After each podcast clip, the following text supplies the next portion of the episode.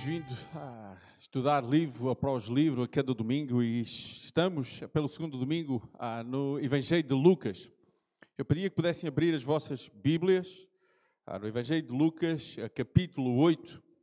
Iremos fazer a leitura do verso 26 até ao verso 39. Ah, o tema que temos vindo nestes dois domingos é Jesus pelos olhos dos excluídos. Eu depois tenho um subtema que irei partilhar convosco, mas neste momento vamos então abrir em Lucas capítulo 8. Também eu vou ler capítulo 8, Lucas 8, de 26 a 39. Também eu vou fazer a leitura na revista e atualizada.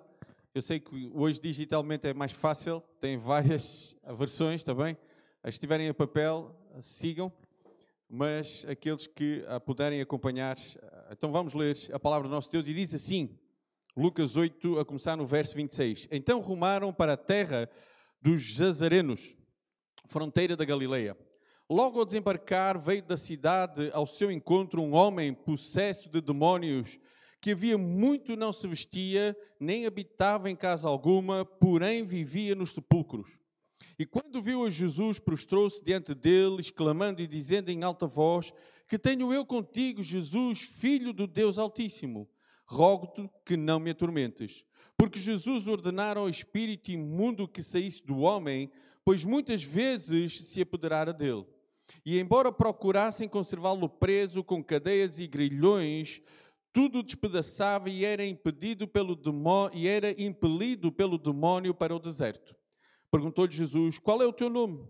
Respondeu, respondeu ele: Legião, porque tinha entrado nele muitos demónios. Verso 31. Rogava-lhes que não os mandasse sair para o abismo. Ora, andava ali, uh, pastando no monte, uma grande manada de porcos. Rogaram-lhe para que lhes uh, permitisse entrar naqueles porcos. E Jesus o permitiu. Tendo os demónios saído do homem, entraram nos porcos, e a manada precipitou-se de espinhadeiro abaixo para dentro do lago e se afogou. Os porqueiros, vendo o que acontecera, fugiram e foram anunciá-lo na cidade e pelos campos. Verso 35. Então saiu o povo para ver o que se passara e foram ter com Jesus. De fato, acharam um homem de quem saíram os demónios, vestido, em perfeito juízo, assentado aos pés de Jesus e ficaram de, de, uh, dominados de terror. E algumas pessoas que tinham presenciado os fatos contaram-lhes também como fora salvo o endemoniado. Todo o povo da circunvizinha dos Gesarenos rogou-lhe que se retirasse deles, pois estavam possuídos de grande medo. E Jesus, tomando de novo o barco, voltou. Verso 38. O homem que tinha saído, o homem de, de quem tinham saído os demónios, regou-lhe que o deixasse estar com ele. Jesus, porém, o despediu, dizendo: Volta para casa e conta aos teus tudo o que Deus fez por ti. Então ele foi anunciando por toda a cidade todas as coisas que Jesus lhe tinha feito. Vamos mais uma vez falar com o nosso Deus nesta manhã. Mais uma vez, ó Pai, estamos gratos, Senhor, porque podemos ter a tua palavra nas nossas mãos.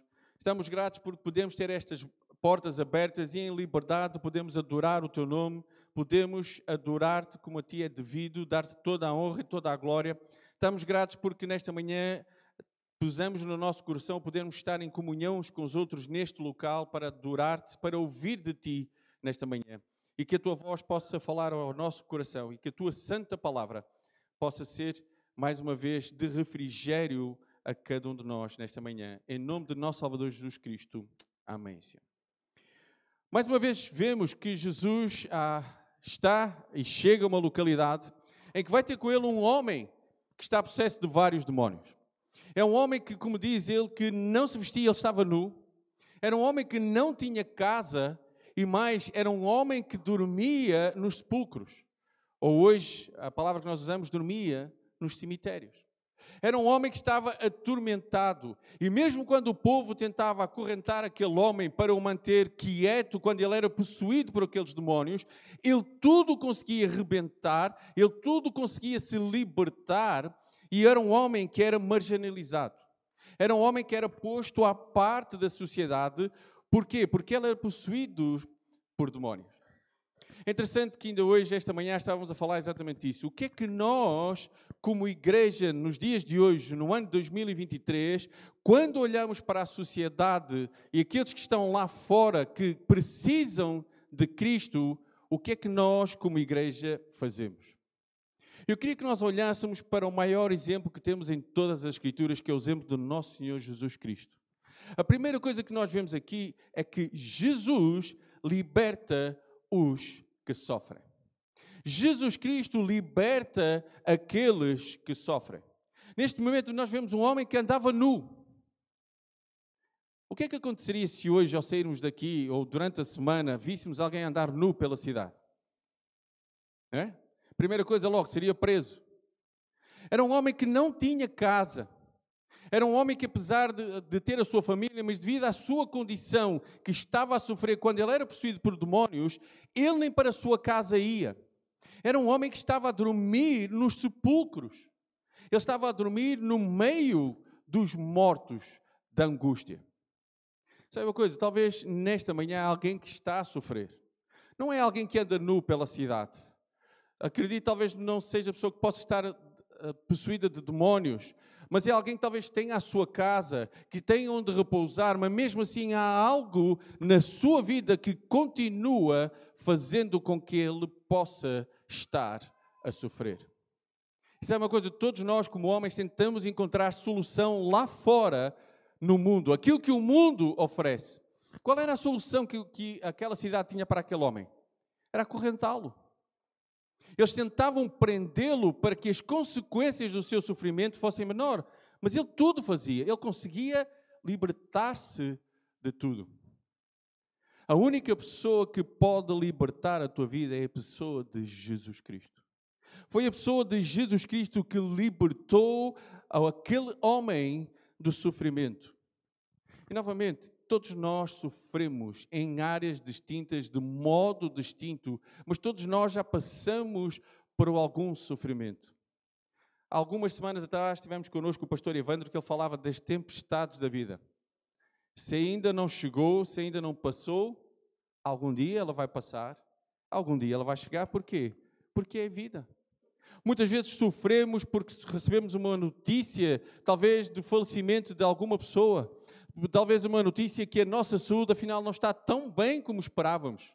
E a pior notícia que podemos receber é quando vem aquele prazo que eu costumo brincar de validade e dizer: olha, devido a esta situação, talvez só alguns meses de vida.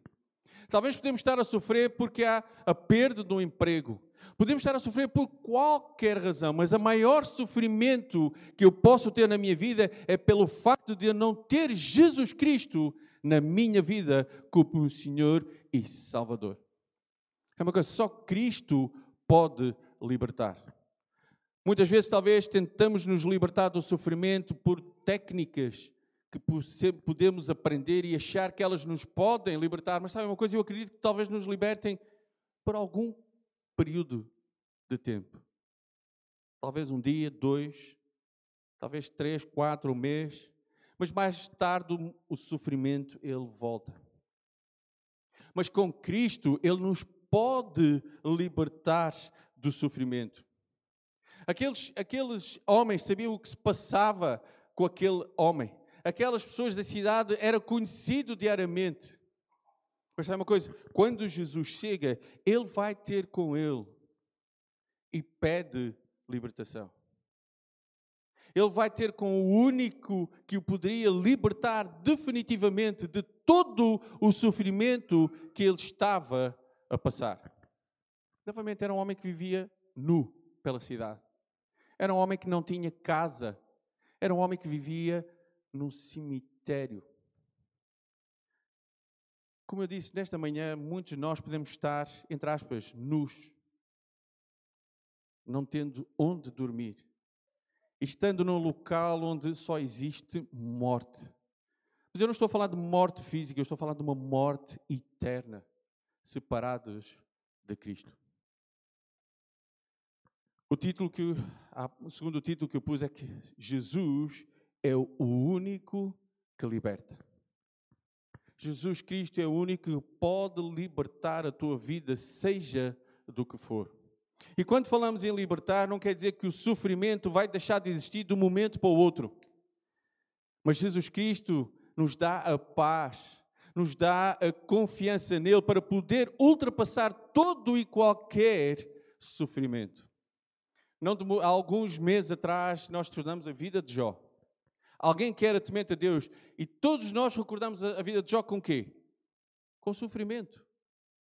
Vinha um sofrimento, a notícia, mais sofrimento e mais sofrimento, ao ponto da sua esposa dizer: Olha, só te falta uma coisa, amaldiçoa o teu Deus e morre. Não falta mais nada na tua vida.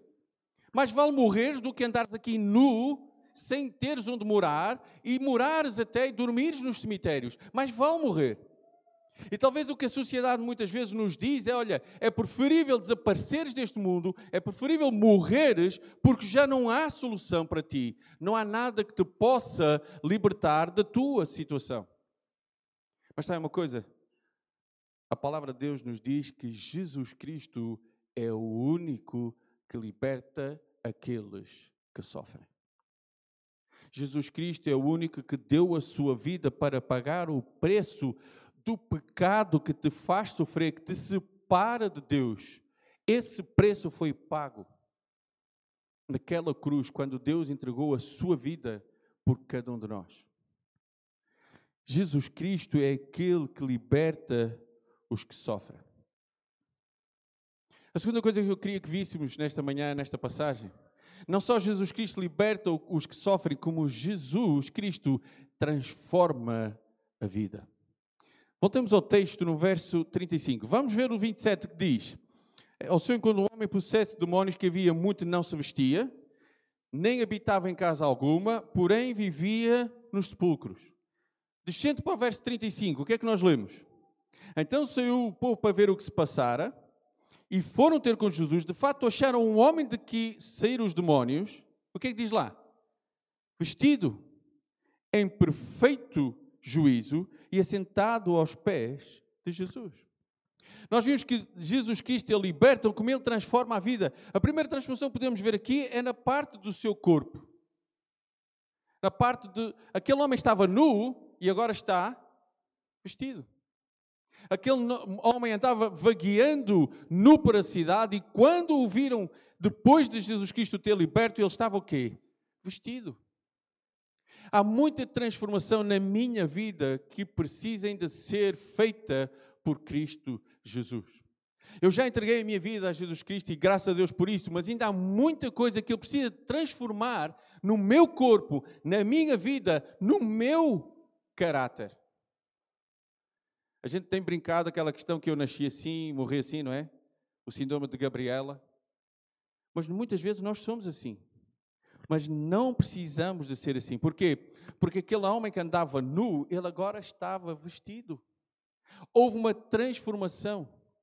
A minha vida pode haver algo de errado. Há áreas que ainda precisam de ser transformadas. Há áreas que eu ainda preciso deixar que Deus transforme, liberte aquilo que é necessário libertar, para que eu deixe de andar nu e passe a andar vestido. Isaías, no capítulo 61, verso 10, diz o seguinte: É grande o meu prazer no Senhor, regozija-se a minha alma em meu Deus, pois Ele me vestiu com as vestes da salvação e sobre mim pôs o manto da justiça. Qual noivo que adorna a cabeça como um sacerdote, qual a noiva que se enfeita com joias. Não só Ele nos dá o manto da salvação, como nos dá uh, as vestes da salvação, como dá o manto da justiça. Em Efésios, o que é que nós vemos? Vemos lá a couraça, vemos lá todo o equipamento que nós precisamos de ter na nossa vida para poder obter vitória contra todo aquele sofrimento que vai surgindo, as adversidades que vão surgindo na minha vida, dia após dia. Mas sabe uma coisa? Jesus Cristo transforma a vida. Não só transforma o corpo, como ele transforma a alma. No, no versículo 25, vês que ele, vemos que ele estava em seu perfeito juízo.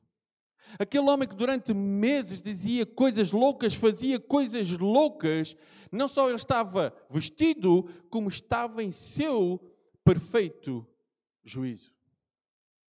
Todos nós já dissemos coisas loucas. Todos nós já fizemos coisas loucas. Todos nós já dissemos e fizemos coisas que nos arrependemos. Mas quando deixamos que, que Cristo transforma a nossa vida, o nosso perfeito juízo cada vez é mais perfeito. Isto não quer dizer que vamos dizer as neiras amanhã. Amanhã, entras? Vamos. Vai haver alturas que vamos continuar a fazer e dizer talvez aquilo que é errado. Mas quando eu deixo que Cristo transforme a minha vida, eu passo a ser como este homem que estava no seu perfeito juízo. Sabe uma coisa? Aquilo que é mais normal, deixem-me passar a palavra. Quando as pessoas sabem. Esta mosca voltou.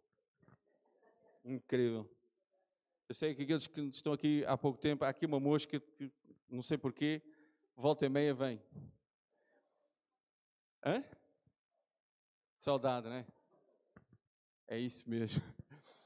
A questão aqui é: quando eu deixo que Deus transforme a minha vida, as coisas que eu vou fazendo, as coisas que eu vou dizendo, elas têm que ser mudadas. Porquê? Porque o nosso dia a dia faz com que nós tenhamos atitudes que não são esperadas de nós. Mas, como eu estava a dizer, aquilo que é normal é que quando as pessoas sabem quem nós somos, em quem nós cremos, os seus olhos estão fixos em nós. Sempre. Mesmo no trabalho ou na escola, quando alguém sabe em quem nós cremos, quando alguém sabe que é o domingo, como um dia como hoje, em vez de estarmos na praia, somos loucos o suficiente para estar aqui juntos para louvar o nosso Deus, os olhos vão estar postos em nós. E a primeira falha, nós vamos ser apontados: olha, afinal, vocês são os santinhos, mas fazem o mesmo ou pior do que os outros. Mas quando eu deixo que que Cristo transforme a minha vida, eu começo a ter um, ficar no meu perfeito juízo. O salmista, no Salmo 17, diz o seguinte, verso 7: A lei do Senhor é perfeita e restaura a alma. O testemunho do Senhor é fiel e dá sabedoria aos simples. A lei do Senhor nos dá sabedoria. Quanto mais eu deixo que a palavra de Deus transforme a minha vida, mais o meu perfeito juízo é notado àqueles que estão à minha volta. Mas para isso eu, preciso que Deus liberte aquilo que é preciso libertar na minha vida. Para isso eu preciso que Deus transforme aquilo que é preciso transformar na minha vida. Mas sabe, o versículo não fica ali. O versículo diz que ele estava vestido, que estava no seu perfeito juízo, e aprendemos que Deus também transforma o coração. Porquê? Porque aquele homem estava tranquilo aos pés de Jesus. Tentem imaginar um homem que anda a correr pela cidade, nu, a dizer barbaridades, a fazer barbaridades, talvez a destruir aquilo que estava à sua volta. Quando alguém o tenta acorrentar, ele consegue destruir tudo. De repente, a pessoa que tem esta imagem chega, vê um homem vestido no seu perfeito juízo e sentado aos pés de Jesus. Sentado aos pés de Jesus. Deus transforma o coração. Se eu perguntasse aqui o que é que atormenta o nosso coração hoje, talvez a lista pudesse ser grande ou não a cada um de vocês. Há coisas que nos, nos, vão atormentando.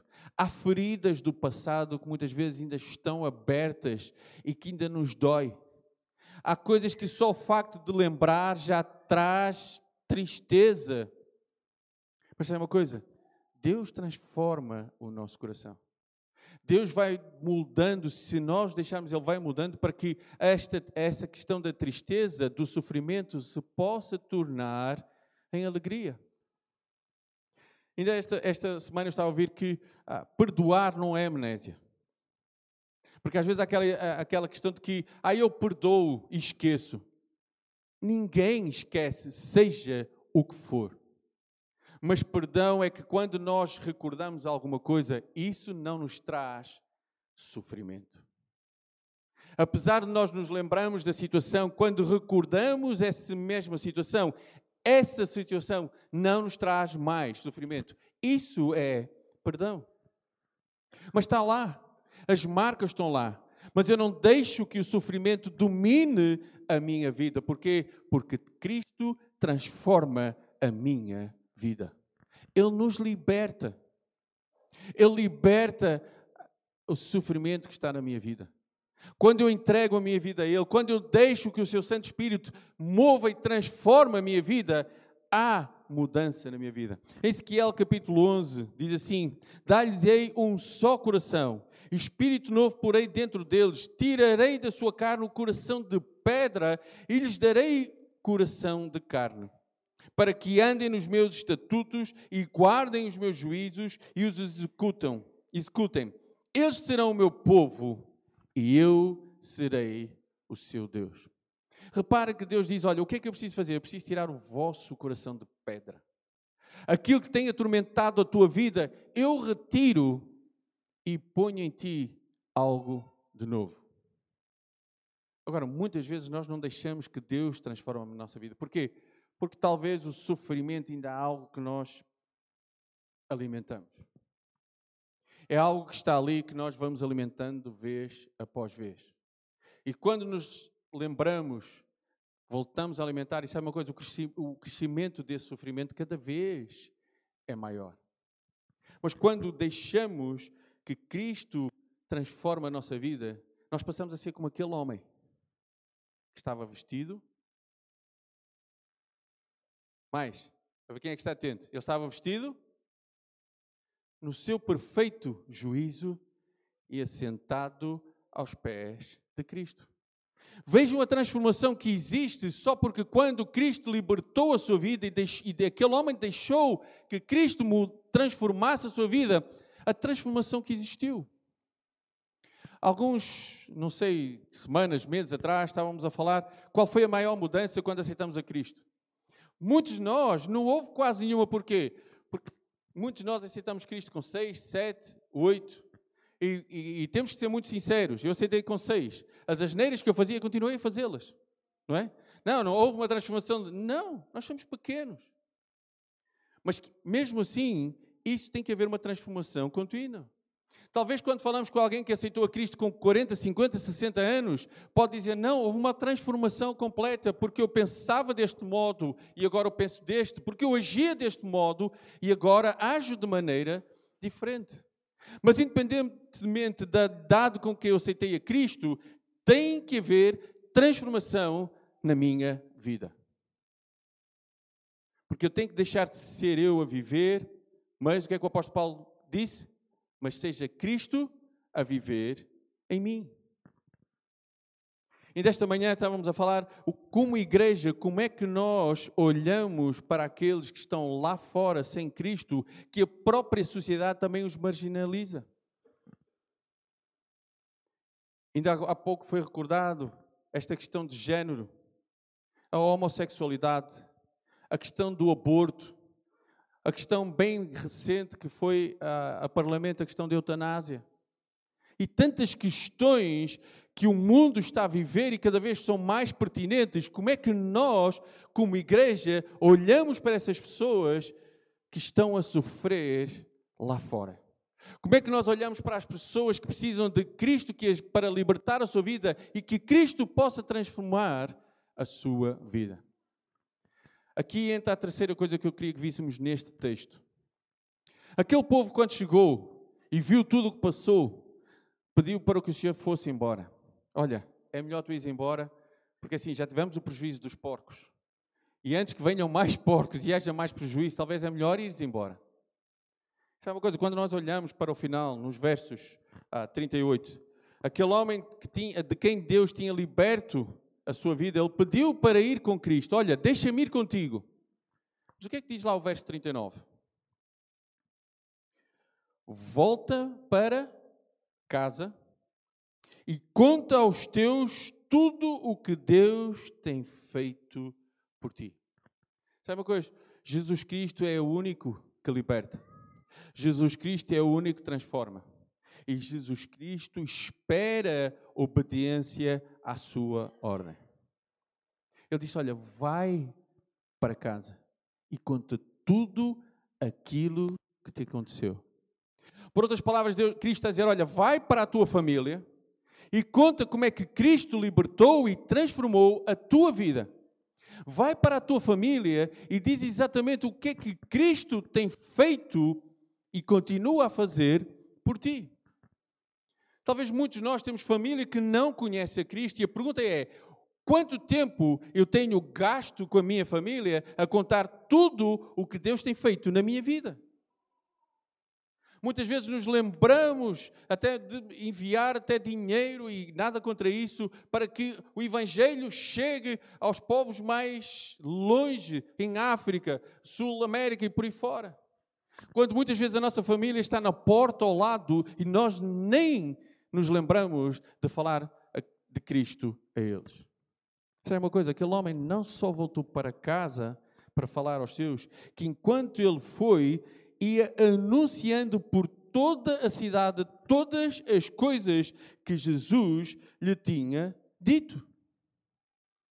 Ele podia pegar e dizer assim: Olha, vou rapidamente para a minha casa e vou contar aos meus. Mas ele não fez só isso. Enquanto ele ia, o que é que ele ia fazendo? Ele ia anunciando: Olha, Eduardo, Cristo fez isto por mim. Olha, Mai, Cristo fez isto por mim. Olha, Daniel, Cristo fez isto por mim. Olha, António, Cristo fez isto por mim. Ele não perdeu tempo para anunciar aquilo que Deus tinha feito. Por outras palavras, olha, lembram-se quem eu era? Lembram-se daquele louco que andava nu, que não tinha onde dormir, que morava no meio dos, dos cemitérios, das campas? Sou eu. Mas sabem porque é que eu hoje estou vestido no meu perfeito juízo? Porque Cristo me libertou. É interessante que aquele homem obedece à ordem que Deus lhe. Olha, vai para casa e conta tudo aquilo que aconteceu contigo. E enquanto ele foi para casa, ele foi anunciando. Reparem que o verbo está numa, numa ordem contínua. Ele não anunciou, ia anunciando, ele ia fazendo. Conforme ele passava, quem ia, passava no trabalho, na escola, em casa, família, onde quer que ele estivesse, aquele homem anunciava a transformação a libertação que Cristo tinha proporcionado na sua vida. A primeira pergunta que eu fiz a mim mesmo é: qual foi a última vez que eu falei a alguém desta libertação que Cristo proporcionou na minha vida? Aí eu ando tão ocupado a correria de segunda a sexta, sábado, a gente vai para ali, corre para ali, vai a um, a um PG, do PG, segunda, domingo de manhã, vimos para aqui, acabamos de almoçar, estamos cansados, como muitos, como eu, acabamos por adormecer no sofá a seguir ao almoço, quando acordamos já é tarde, já é segunda-feira, terça, quarta, quinta, por aí fora. Mas a verdade é que durante a segunda, da terça, da quarta, da quinta, da sexta, do sábado e do domingo, quantas vezes eu proclamo aquilo que Deus tem feito na minha vida? Sabe uma coisa? Muitas vezes passam semanas talvez que eu não fale aquilo que Cristo tem feito na minha vida. Mas este homem não perdeu tempo. O apóstolo Paulo, quando escreve a segunda carta a Timóteo, capítulo 2, verso 10, diz: Por esta razão, tudo suporto por causa dos eleitos, para que também eles obtenham a salvação que está em Cristo Jesus com eterna glória. O apóstolo Paulo não estava preocupado com os sofrimentos que ele iria passar. E foram muitos. Ele foi apedrejado, ele foi perseguido, ele várias vezes teve para morrer afogado, várias vezes ele foi dado de, como morto. Mas sabe uma coisa? Ele diz que nada disso comparava com o facto de saber que outras pessoas podiam chegar ao conhecimento de Cristo. E muitas vezes eu só, eu, no meu sofá, na minha vida muito atarefada, eu não tenho tempo para falar de Cristo aos outros. Muitas vezes eu tenho, nem tenho tempo de, durante a semana, poder estar em comunhão com os meus irmãos num PG. Eu nem tenho tempo, muitas vezes, de estar numa escola bíblica para aprender, muitas vezes na celebração. Seja for, irmãos, eu não estou a criticar aqui ninguém, eu estou a dizer que cada um tem que olhar para a sua vida e ver o que é que tem feito e de forma tem usado a sua vida para Cristo, aquele que nos libertou, aquele que tem transformado ou não a minha vida. Salmo 67 diz o seguinte: Seja Deus gracioso para conosco e nos abençoe, e faça resplandecer sobre nós o rosto, para se conheça na terra o teu caminho, em todas as nações a tua salvação.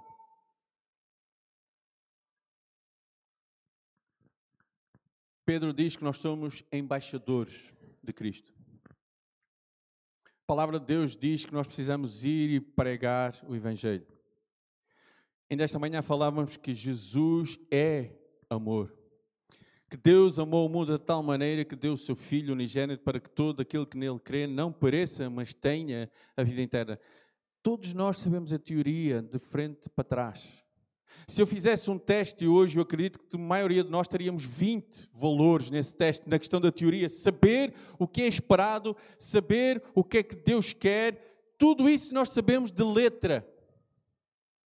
O problema é pôr em prática. Este homem obedeceu à ordem que Deus disse: Olha, vai, conta tudo o que Deus tem feito por ti. Qual é o melhor testemunho? Qual é o melhor evangelho que eu posso proclamar aos outros? Aquilo que Deus fez na minha vida. Eu era um homem que andava nu, não tinha onde morar, e hoje sou um homem que ando vestido no meu perfeito juízo e estou assentado aos pés de Cristo. Nada melhor do que contar a transformação que Deus tem feito na minha vida para que outros possam chegar ao conhecimento de Cristo. E sabe uma coisa? Ainda esta manhã nós voltamos a repetir e é algo que nós temos que repetir várias vezes para nos lembrarmos. Não somos nós que convencemos ninguém. Quem é que convence? É o Espírito Santo que convence. Eu não convenço ninguém. A minha parte é fazer aquilo que este homem fez.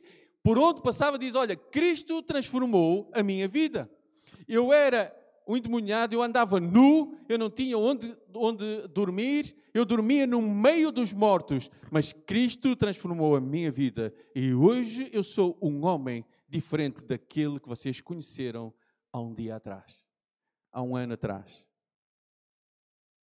O que é que eu tenho feito com a minha vida? Novamente, ido por todo o mundo, eu acho que todos nós sabemos de cor e salteado esse versículo. Mas a pergunta direta para mim e para cada um de nós é: como é que eu tenho feito essa ordem? Como é que eu tenho executado a ordem que Deus me deu? Olha, vai, conta tudo o que eu fiz por ti. Sabe porquê? Porque Deus veio a este mundo para que nós sejamos livres. Eu queria terminar com João capítulo 8, versos 34 a 36, que diz: Replicou-lhe Jesus: Em verdade, em verdade vos digo: todo o que comete pecado é escravo do pecado. O escravo não fica sempre na casa, o filho sim, para sempre. Se, pois, o filho vos libertar, verdadeiramente sereis livres. Se o filho vos libertar, se a pessoa de Jesus Cristo libertar a tua vida, por fim, por toda a eternidade. Nós teremos o quê? Livres. E sabe uma coisa? É esta liberdade que eu preciso de proclamar lá fora. Não é uma liberdade financeira. Não é uma liberdade de, sem problemas. Não é uma liberdade que não vai acontecer nada. Sabe uma coisa? Ainda esta semana, o PG estávamos a falar que o nosso Deus é um Deus de milagres. Eu sei que muitas vezes nós até escusamos e fugimos um pouco deste assunto, porque eu tenho algum receio, porque, porque às vezes dá a ideia de que, ah, Deus, ah, no, e deixem-me explicar, eu tenho muita dificuldade quando a terça-feira é o dia de cura. Por exemplo. Porquê? Deus não cura de segunda a domingo? Deus cura quando quer, como quer, onde quer. Nós é que muitas vezes dizemos, não, eh, eh, Deus vai operar quando eu quero. Ele opera quando quer e como quer, não é quando eu ou qualquer um de nós quer. Ele é um Deus que continua a operar milagres como operou milagres neste homem. Ele é um Deus que quer libertar como libertou este homem, libertou a vida de cada um de nós. E talvez nesta manhã exista alguém que ainda precisa de ser liberto da escravidão do pecado. Ou talvez mesmo aqueles que já foram libertos pelo sangue de Cristo, ainda há alguma área na tua vida que precisas de ser libertado. Ainda há alguma área na tua vida que tem que haver uma transformação completa. Eu queria que fechássemos um pouco os olhos. E queria que olhássemos exatamente para as nossas vidas.